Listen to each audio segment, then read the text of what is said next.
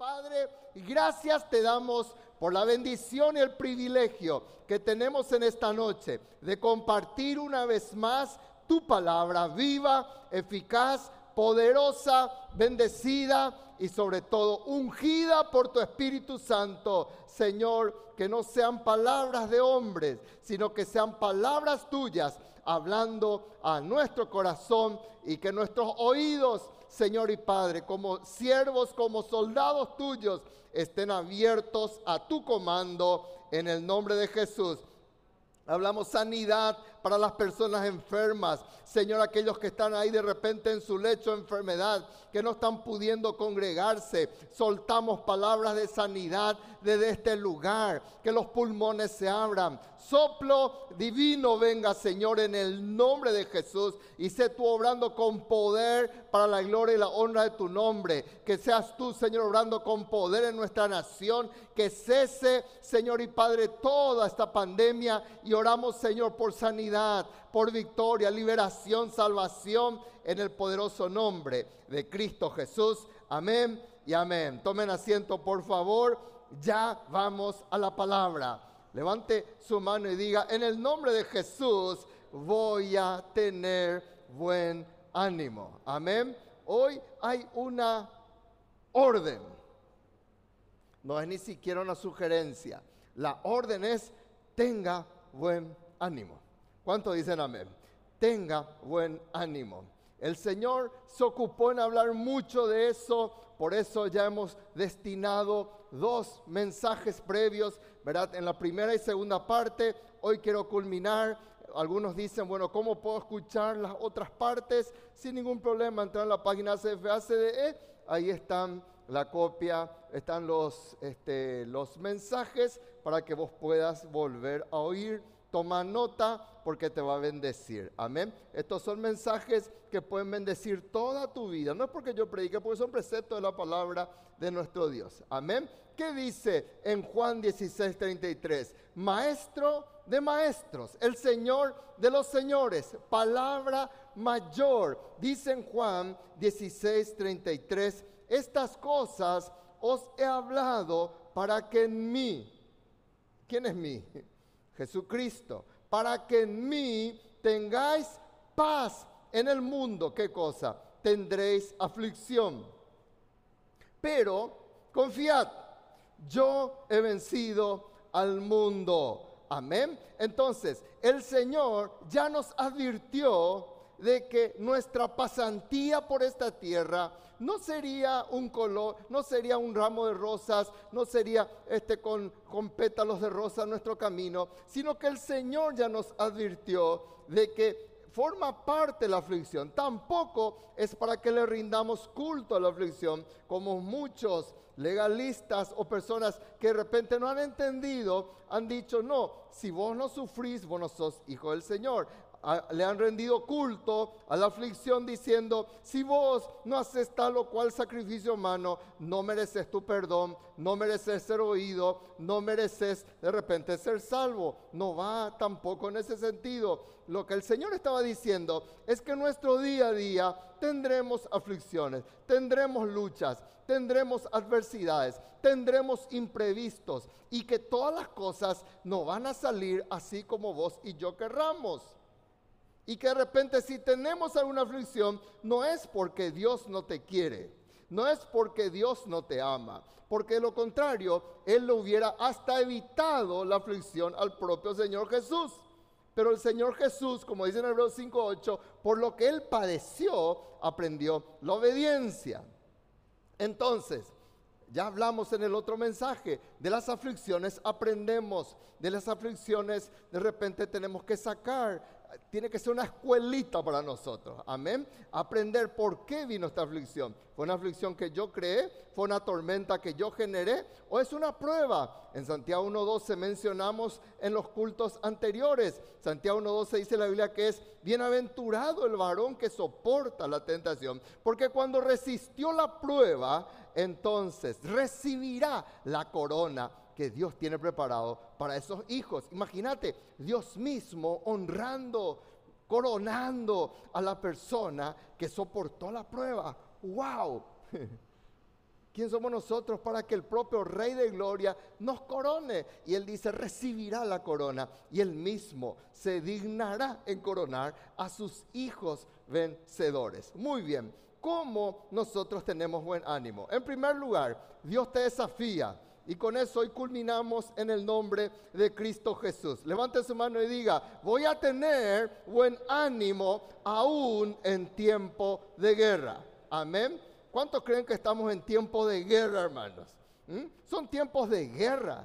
Son tiempos, en una guerra hay muertos, en una guerra hay heridos, en una guerra hay afectados, en una guerra hay de repente mucho llanto, hay mucha dificultad. Y esto no es algo regional, en todo el mundo se está soltando una guerra. ¿Y cómo entonces mantener un buen ánimo en tiempo de guerra? Esto hasta parece que no hay concordancia. Buen ánimo o guerra, dicen algunos buen ánimo, porque guerra para muchos, o dificultad o batalla, es sinónimo de, mal ánimo, es sinónimo de tristeza, es sinónimo de, de repente de dolor. Pero el desafío que el Señor nos da es tener buen ánimo en tiempo de guerra. Y vos y yo tenemos que tomar una decisión. Por cada ataque del maligno, vos y yo vamos a levantarnos en el nombre de Jesús para posicionarnos y para levantarnos en victoria. Muchos en este tiempo ya no se posicionan. Y lo que Dios más anhela es que sus hijos nos posicionemos en el plan perfecto de Dios. Por eso dice la Biblia, en, Salmo capítulo 31. Fíjense cómo Dios te pide un posicionamiento. Porque muchos, en vez de tener un posicionamiento, quieren dar lástima. Y quieren que otros entremos en el nivel de lástima. Y no es esa la postura. El guerrero de Dios se levanta en momentos difíciles en momentos de dolor, en momentos de pérdidas, en momentos de adversidad, en momentos de tormenta, como dijimos el domingo. Miren lo que dice el salmista, esforzaos todos vosotros. ¿Qué hay que hacer? Hay que esforzarse. Esforzarse, decirle al alma, alma vos no estés así. Alma bendecile a Jehová. Eso decía el salmista, Salmo 103. Él no dejaba que su alma se posicione por encima de su cabeza. Y hay demasiados almáticos. No te guíes nunca por el alma. Esforzate. Mencionamos también en el otro mensaje, en Deuteronomio 31, 6 dice la Biblia que el buen ánimo solamente viene por el esfuerzo. Esforzado y cobrad ánimo. Eso dice en Deuteronomio capítulo 31, versículo 6. Si vos no te esforzás, nada va a pasar. Y a veces uno quiere que mi esposa se esfuerce por mí, que mi esposo se esfuerce por mí, porque yo estoy mal, te dice. Levántate, nace papá. Levántate, ese mamá de ahí. Esforzate, cobra ánimo. Amén. ¿Quién, ¿Quién hace esto? Solamente los que esperan en Jehová. No los que están esperando solamente vacuna. Espera en Jehová.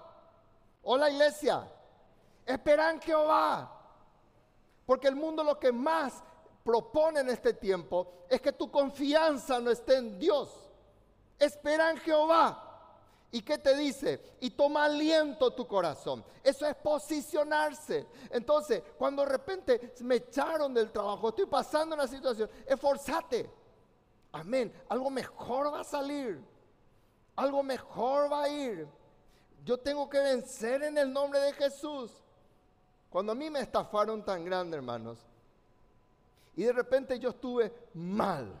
Y yo tengo mucha tendencia de repente a querer deprimirme. Yo me acuerdo que en la casa donde vivíamos, yo ya conté este testimonio, teníamos un cielo raso de madera. Y yo por las noches no podía dormir y me pasaba contando las vigas de madera que estaban encima de mi cama. Pero yo decía a la mañana, no me voy a quedar aquí. No me voy a quedar bajo mi sábana. Me voy a levantar. Algo tengo que hacer. Algo tengo que generar. Porque tenemos que esforzarnos y cobrar ánimo. ¿Cuánto dicen amén? porque yo espero en Jehová. Si vos no te esforzás, nada no va a pasar. Después de la salvación, no hay promesa más poderosa que el buen ánimo que Dios te ofrece. No hay nada más poderoso. La Biblia está llena de versículos que te hablan de tener buen ánimo. Cuando el Señor Jesús caminó sobre las aguas y todos pensaban que Él se moriría, que se morirían ahí ahogados, el Señor viene y les dice, tengan buen ánimo, yo soy, no teman. Posicionate en el nombre de Jesús. Amén. ¿Cuál es nuestro desafío? No pierdas tu foco. ¿Cuántos dicen amén? No pierdas tu foco. No pierdas de vista. No destruyas tu matrimonio por, por estar con mal ánimo. Porque leímos también que el que tiene un ánimo amargado cuesta soportarle. Ni su mamá ya no le quiere más hijo. Por eso hay muchos padres que están solos, porque son de ánimo amargado. Y la Biblia dice que el del ánimo amargado cuesta soportarle. Y vos y yo fuimos llamados en el nombre de Jesús para no perder el foco. ¿Qué quiere decir el foco? No pierdas tu propósito en el nombre de Jesús. Segundo, no seas destruido. Amén. No seas destruido. Levante su mano y diga, yo no voy a ser destruido. No seas destruido. No permitas que el diablo te destruya. Tercero, no es tarea para cualquiera levantarse y decir yo voy a vencer en el nombre de Jesús. Toma posesión de estas palabras. Tener buen ánimo. Amén. El buen ánimo no fue inventado por el hombre. El buen ánimo es un comando de Dios. Es una orden de Dios. Dios no te dio ese espíritu del pirebaí. Dios no te dio ese espíritu. Dios nos dio un espíritu de poder. Vos no tenés un espíritu de cobardía. El huir, el meterse, colocar la cabeza como la avestruz bajo tierra, eso no es nuestro. Llorar, lo que sea, pero no permitas que te entre la depresión. Dios te dice que vos y yo no tenemos, a través de su palabra, inspirada por el Espíritu Santo, dice Dios que Dios no te dio espíritu de cobardía. La cobardía no proviene de Dios. Nunca digas, si esto es de Dios, que Él mismo me saque. No, Dios no va a hacer nunca por vos lo que vos y yo tenemos que hacer. Él ya te dio el poder. Él ya te dio el vehículo. Él te da la llave, pero si vos y yo no arrancamos y no andamos, ¿de qué sirve? No es culpa ni del garage, no es culpa ni del fundador o el creador del vehículo, es culpa mía que yo no utilizo las bendiciones que Dios me da. Dios no me dio espíritu de cobardía. Diga, levante bien en alto su mano y diga, Dios no me dio espíritu de cobardía, te dio espíritu de poder, te da espíritu de amor y te da espíritu de dominio propio. Yo ya bromeé con este versículo y algunos entienden mal que dicen que Dios es que tienen demonio propio. No, es dominio propio. Amén o no amén. No puedes dejar de enfrentar al enemigo. Yo no te puedo no te puedo prometer como pastor que no vas a tener dificultades. El mismo Señor Jesús ya leímos, dijo eso. Pero, ¿qué es lo que yo tenemos que hacer? Enfrentar al enemigo enfrentar al enemigo. Por eso, ya en Joel capítulo 3, versículo 10 dice, cambia tu espada de tu asadón, tu lanza, tus hoces, cambia, cambia. Amén. Convertir la espada, está diciendo, en lanza. Como diciendo, está bien un tiempo de sembrar, trabajar, estar tranquilo, pasivo, pero si tenés que de repente pelear, pelea. ¿Cómo es posible? Yo no entiendo a veces cómo es posible que la casa se cae, el matrimonio se funde. Ay, no tengo fuerza. Eso no viene de Dios. Porque, ahí, y yo estoy mal, y yo digo en el nombre de Jesús, yo como débil digo, fuerte soy, y yo me levanto, hermanos. Y vos te levantás, porque ese, ese mismo espíritu está en vos. Miren todo nuestro desafío. Vamos a trabajar. ¿Cuántos dicen amén? Estos son desafíos. Vamos a trabajar. Digan conmigo, vamos a producir. Amén. Vamos a realizar los sueños de Dios. vamos a dar resultados para la gloria de Dios. ¿Cuánto dicen amén? Estos son desafíos que yo te suelto en esta noche. Cuando vos tenés mal ánimo, vos no trabajás, no querés producir, estás todo el día allí y encima das lástima. En el nombre de Jesús vas a cortar eso. Vamos a cambiar nuestras creencias. Las creencias son las cosas malas. De repente sos un, disculpame la expresión, somos hijos malcriados. Que venimos de hogares en donde papá y mamá te dieron todos los gustos. Y crees que la vida es así, que tu esposa tiene que ser así, que tu esposo tiene que ser así. Deja y cambia tu creencia. Y decía, a partir de ahora tiene que levantarse ya un hombre. A partir de ahora tiene que levantarse ya la mujer sabia. Da la, vuelta para arriba. Estás hacia abajo en el nombre de Jesús. Ahora en guerra yo me levanto para dar vuelta para arriba. Y voy a parar de dar disculpas. El que está en guerra no da disculpas. Es que yo soy así nomás luego. Es que tenés que entenderme, te dice. Y a veces se enojan conmigo y yo les pido perdón. Yo no, no, no, no puedo responder a veces políticamente correcto, no puedo responder. Y ahí a veces yo le sacudo un poquitito a la gente y yo sé que dicen por mí que soy Argel. No importa. Porque nuestro objetivo no es parar de dar disculpas. Y hay personas que te dan disculpas. Vos dejar de dar disculpas. Amén. Dijo un amigo, Dios no te llamó para dar, rendir siempre cuentos, sino rendir cuentas para Dios. Amén. ¿Cuánto dicen amén? Segundo, por motivo de tiempo acelera un poquitito. Levante su mano y diga, voy a tener buen ánimo porque no estoy solo. ¿Cuánto dicen amén? Dios no es un padre de abandonar a sus hijos. Miren lo que el Señor Jesús dijo. Las últimas palabras de mamá cuando ella estaba por partir a la presencia del Señor, ella soltó palabras de bendición para cada uno de sus cinco hijos. Y los cinco hijos entramos. Ella se despidió de nosotros, oró por nosotros y se preparó para partir en la presencia del Señor.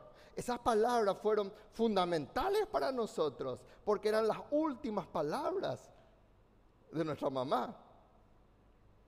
Y las últimas palabras del Señor Jesús en la tierra eran estas. Antes de partir a la presencia del Padre, enseñándoles que guarden todas las cosas que les mandé. Y acá está. Y aquí yo estoy con vosotros todos los días. ¿Cuántos dicen amén? Algunos creyentes creen que es solamente los domingos. Digan conmigo, es todos los días. A lo mejor vos no estás con Dios, pero Él está, Él está ahí cerca. Todos los días hasta el fin del mundo. Amén. Que así sea. Entonces, si vos estás solo, vos no vas a tener fuerza, pero contigo está el Señor. No es culpa del Señor. Y la Biblia, en Amós 3.3 dice la Biblia, que no pueden andar dos juntos si no están de acuerdo. Vos tenés que ponerte de acuerdo. Para que Dios camine contigo, ponete de acuerdo con Dios. Para poder caminar con Él. ¿Cuánto dicen amén? Imagínate lo que es caminar con una persona que pregona el aborto y vos tenés que caminar y querés caminar alrededor del lago y tenés que aguantar lo que te dice. va a ser muy difícil, ¿verdad? Vos tenés que caminar con alguien que está de acuerdo contigo en un sentido. Podés hablar, debatir, lo que sea, pero para caminar con Dios, alineate a su palabra. ¿Qué es el buen ánimo? Esta es la mejor definición que te puedo dar del buen ánimo. Es un recado de Dios direccionado para el que es obediente. ¿Cuántos dicen amén, hermano? ¿Les gusta esta definición? Para mí es la mejor definición. Es una palabra de Dios, es un recado de Dios que está dirigido a aquel que es obediente. El desobediente rechaza, el desobediente no escucha, pero el que es obediente escucha el mensaje del Señor. Y no entra en el nivel almático, sino que entra en el nivel espiritual. Amén. El buen ánimo siempre le precede la paz. El buen ánimo es el fruto de tener paz en el corazón. Miren lo que el Señor Jesús dijo. He aquí la hora viene y ha venido ya en que seréis esparcidos cada uno por su lado. Díganme si no es este el propósito del maligno hoy. El Señor hablándonos proféticamente ya nos advertía de este tiempo en donde va a tratar de que vos y yo ya no, no tengamos contactos, vos y yo estemos cada uno por su lado. ¿Por qué? Porque una persona sola es presa fácil para el diablo. Por eso el Señor ya advertía, Él decía, llega este tiempo en que cada uno va a estar esparcido. Cuidado, no se unan, cuidado, no se congreguen, cuidado, vos, vos sos causal de peste. Todo eso estaba, previsto. Y Dios advirtió de eso. Y me dejaréis solo, mas no estoy solo porque el Padre está conmigo. Y después dijo el Señor, estas cosas les hablé para que en mí tengan paz. Amén. Yo no dependo de mi billetera para tener paz. Yo no dependo ni de Ruth para tener paz. Ella no depende de mí para tener paz. Yo no dependo de mis hijos para tener paz, ni de mis nietos. Mi paz tiene que ser mi fuente el Señor. Hola. Por eso el Señor Jesús dijo, en mí tengas tu paz. Y después nos advierte en el mundo tendremos aflicción, pero confiad, yo he vencido al mundo. Entonces, mantener la paz en este tiempo, hermano, es lo más difícil que hay. Porque todo lo que el diablo hace es para que pierdas el control. Pedro ya estaba con qué cosa? Tiró sus redes, no pescó nada. Y Pedro ya estaba turbado, ya estaba angustiado porque no pescó nada. Y Jesús le dice, volvé a tirar tus redes. Volvé a esforzarte. Aunque trabajaste toda la noche, hace un esfuerzo más. Eso está en Lucas 5. Y Pedro echó y fue obediente y Dios le dio una gran cosecha. Amén. Porque el poder recoger peces y tener paz y ser obediente cuando las papas queman eso es solo para valientes. Pero la recompensa va a ser que tus redes se van a llenar. ¿Cuánto dicen amén, hermano? ¿Me van siguiendo? Entonces, no desprecies la dirección que te envía el Señor. No desprecies estas palabras. No es porque yo diga, el día de mañana puedo no estar ya yo, pero estas son palabras del Señor. ¿Acaso el versículo que está leyendo es mi palabra? No, es palabra de Dios para tu vida. Ahora, ¿por qué en muchas personas la aflicción es mayor que el buen ánimo? Porque su foco está en las noticias del mundo. Porque su foco no está en la paz del Señor. Y viven alimentándose de las malas noticias. Y eso forma todo parte de un plan diabólico que vamos a mirar enseguida, ¿verdad? Que es lo que el Señor te dice, para que tu mente se llene de virus para que tu mente ya no respire, para que tu mente esté ahí perturbada, que es el tercer punto.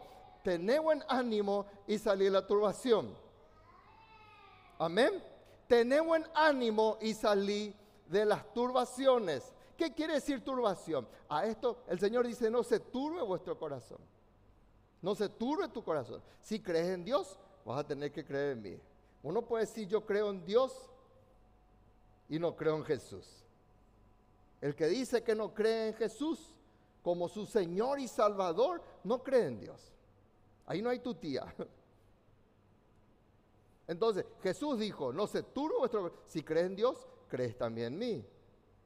¿Por qué él dijo no se turbe? Miren lo que quiere decir turbación. Es el estado de ánimo. Cuando, cuando, una persona está turbada, no sabe ni qué hacer, ni no sabe qué decir. Díganme si el mundo no nos está queriendo llevar a este punto.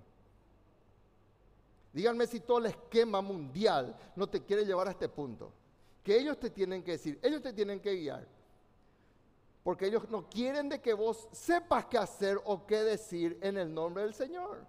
Ellos quieren gobernar. Porque el que te gobierna con el miedo, gobierna tu ser. Y si implantó el miedo en tu corazón, va a hacer lo que sea contigo y te dice no sal en la esquina y vos ni siquiera averiguas por qué no puedes salir en la esquina, porque tenés miedo y ya el miedo paralizó tus pasos. Eso está en Proverbios 29, 25, que el temor del hombre le pone lazos. Que ya no voy a entrar ahí porque es otro tema. El miedo te lleva a la turbación, que es lo que estamos viendo. Y la turbación te lleva a la perturbación. La perturbación es un grado más avanzado de turbación, que es cuando ya estás alterado, cuando ya entras en el trastorno. Una persona que está así ya es trastornada. Y el diablo no, no hace nada para parar el proceso de destrucción en las vidas. Por eso el miedo te lleva a la turbación y la turbación, si no paras ya, te va a llevar a la perturbación. No dejes, no caigas en ninguna de estas tretas de todo lo que está suelto en el mundo en el nombre de Jesús. Amén. Dios no ordena lo contrario. El mundo te dice, turbate, el mundo te mete. Malas noticias, el mundo te mete, ¿para qué? Para que vos estés turbado. Entonces, todo lo que vos ves y oís, escúchame lo que te digo, son inversiones que vos mismo estás haciendo. ¿Saben cuál es el informe que recibí ayer? Que es el tiempo récord en donde los mayores programas vistos en todos estos canales de televisión de cines, de películas, etcétera, son de terror, de zombies y de muertes. Y están invirtiendo, pagando una cuota mensual, invirtiendo para su perturbación. ¿Me van siguiendo? Dios te dice lo contrario. Y me gustaría hablar mucho más, pero tengo que ir cortando. Dios te dice que la paz de Dios que sobrepasa todo entendimiento. Guarde. Hmm. ¿Cuánto entiende lo que es guardar?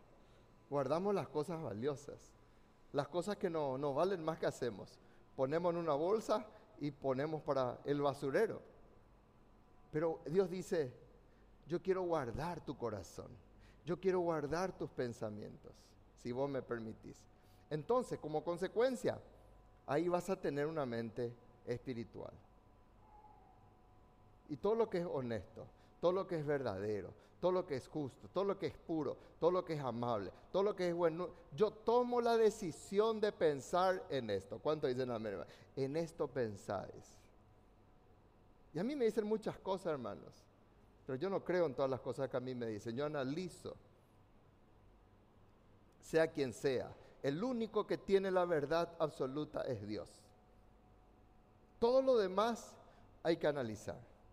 ¿Por qué yo tengo que hacer esto? ¿Por qué me dicen esto? Analizar en el nombre del Señor y Dios te va a dar grandes victorias. Amén o no amén. Y que tu mente, tus pensamientos estén guardados por y para Cristo Jesús. Amén. ¿Cuál es la misión del maligno? Mientras Dios te quiere ministrar paz, Él te quiere ministrar aflicciones. Mientras Dios te quiere ministrar su gozo, Él te ministra qué cosa? Te ministra aflicción. Otra de las cosas que tenés que cuidar mucho es qué cosa? De que todo está bajo el maligno, pero vos no sos del maligno. Eso dice, voy a pasar un poquitito aquí, ¿verdad? Y cuando vos estás en el Señor, el maligno no te toca. El maligno no te toca. Sabemos que somos de Dios y el mundo entero está bajo maligno. Sabemos eso. Yo no puedo evitar eso. Vos no podés evitar eso. Pero vos y yo tenemos que saber que el maligno a mí no me toca. Y por último, hermanos, otra de las cosas que te puede traer perturbación es meterte con gente tóxica. ¿Con quién andas? No le escuches a personas erradas. No sigas páginas de personas que te perturban. No leas, lee la palabra de nuestro Dios. La Biblia dice que el que anda con sabio va a ser sabio, pero el que anda con necio va a ser quebrantado. ¿Con quién vos estás andando? ¿Con quién vos estás abriendo tu corazón? Corta todo eso en el nombre de Jesús. Deseche, yo le llamo a eso los profetas del caos. Levante su mano y diga, yo voy a desechar en el nombre de Jesús a los profetas del caos. Que te maldicen, te dicen cosas. Y vos decís, en el nombre de Jesús, esto no corre para mi vida porque yo soy de Dios y el maligno no me toca. Padre, te damos las gracias porque en ti hay buen ánimo. Levante su mano en esta noche. Comienza a orar ante Dios. Quizás fuiste un profeta de caos. Hoy decirle al Señor, Señor, yo voy a cambiar. Voy a hablar bien. Voy a hablar palabras que bendigan. Hoy entiendo que en mi lengua hay vida o hay muerte. A partir de ahora voy a hablar palabras que bendicen. En el nombre de Jesús. Si aún no le tenés a Jesucristo, ahora es el momento propicio para decirle, Señor, entra en mi corazón. En un momento de tormenta, Pedro y los discípulos estaban en la barca y Jesús venía sobre el mar. Y ellos tomaron la linda decisión de dejar que Cristo se subiera en la barca. Hoy Cristo quiere entrar en la barca de tu vida. No cometas el error de decir que Él es un fantasma y, apartarle. No, deja que Cristo se suba en tu barca. Deja que Cristo contigo presente te lleve a victoria, a buen puerto.